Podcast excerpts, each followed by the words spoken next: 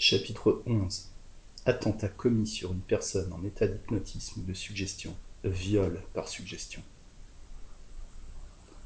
Des attentats peuvent-ils être commis contre certaines personnes à la faveur d'une suggestion qui annihile leur résistance? Peut-on, par exemple, violenter une femme grâce à la suggestion? Cela n'est pas douteux, si on donne à ce mot la signification que nous lui donnons.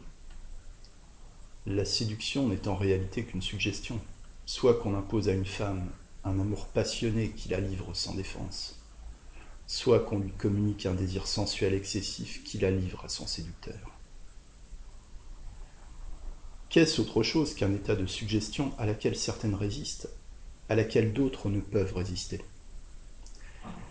Et cette excitation passionnelle ou sensuelle suggérée produit en réalité un nouvel état de conscience, voire un état somnambulique qui peut être suivi d'amnésie, comme dans les observations que j'ai relatées.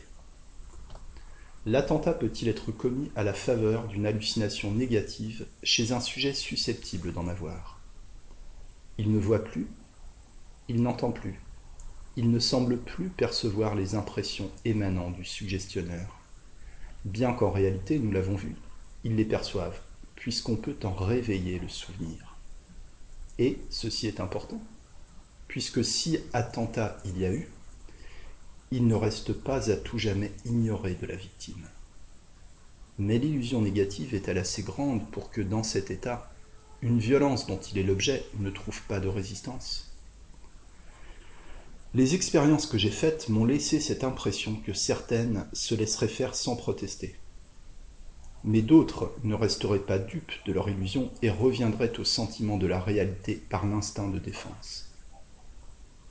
Cependant, mes expériences n'ont pas été suffisantes, on le comprend, pour résoudre complètement cette question. La suggestion peut-elle produire chez certains sujets un état d'inconscience ou de léthargie à la faveur duquel l'attentat peut être commis à l'insu du sujet, comme dans le sommeil chloroformique on cite partout le cas de cette jeune fille de Rouen, violée à son insu et devenue enceinte des œuvres d'un dentiste qui la traitait. La jeune fille ayant, sur les indications du dentiste, relevé et maintenu ses lèvres sur ses narines, sentit au bout de quelques minutes qu'elle perdait connaissance. Les jours suivants, même crise d'inconscience et d'insensibilité, et dans cet état, à son insu, le viol fut commis et répété. Brouardel, qui fit l'expertise médico-légale, admet que cette jeune fille nerveuse, placée par le dentiste dans une position telle que couchée, les mains relevant la lèvre supérieure, empêchant la vue de se diriger en bas et obligeant les globes oculaires à se porter en haut, est tombée dans le sommeil hypnotique. Ce n'est pas par suggestion, c'est par léthargie hypnotique que le viol aurait été commis. L'opinion de Brouardel, acceptée par Gilles de la Tourette, résulte de l'ancienne conception erronée de l'hypnose. Celle-ci, comme je l'ai dit, n'est jamais un sommeil inconscient. On ne peut pas plus violer une femme dans le sommeil dit hypnotique que dans le sommeil normal. Il s'agit dans ce cas d'une crise d'hystérie émotive due à l'impressionnabilité nerveuse de la jeune fille actionnée par les manœuvres du dentiste. L'hystérie peut déterminer des crises de sommeil sans convulsion, avec inertie totale physique et morale. Chez quelques-unes, la conscience n'est pas abolie pendant ces crises. Elles entendent, se rendent compte, conservent le souvenir, mais sont incapables de parler et de réagir. C'est la défaillance nerveuse. Les crises dites syncopales, fréquentes chez certaines femmes, ne sont que des crises de sommeil ou de défaillance nerveuse chez celles qui y sont sujettes, les premières tentatives d'hypnotisation, par l'émotion qu'elles déterminent, donnent souvent lieu à ces crises de sommeil hystériques, au lieu de donner lieu à l'hypnose.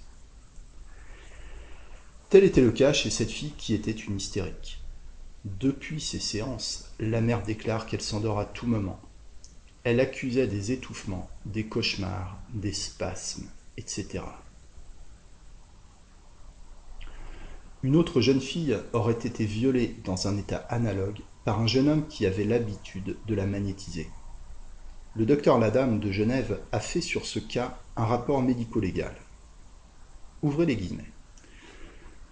Il m'a magnétisé, dit-elle, à la cuisine, sans m'en demander la permission. Puis à un certain moment, je me suis à demi réveillé. J'ai vu confusément que j'étais sur son lit, et j'ai senti qu'il était sur moi. J'ai voulu le repousser, mais je n'avais aucune force. Et lorsqu'il a vu cela, il m'a endormi encore plus profondément que la première fois. J'ai voulu crier, mais je n'ai pas pu, etc. Fermez les guillemets. Il s'agit là de cet état que j'ai appelé défaillance nerveuse et que les auteurs appellent à tort léthargie lucide. C'est une variété de crise d'hystérie. Dans ce cas, ce ne sont pas des viols par suggestion, mais des viols à la faveur d'une impuissance créée par l'émotion. C'est un viol par effraction tel qu'on le commettrait chez une apoplectique, une paralytique incapable de se défendre et crier. Dans le sommeil ordinaire, il n'y a ni inconscience ni impuissance. Une femme qu'on veut violenter se réveille et résiste. Il en est de même dans le sommeil provoqué, à moins qu'une crise de sommeil hystérique émotif soit venue se greffer sur l'hypnose, ce que j'ai observé assez souvent.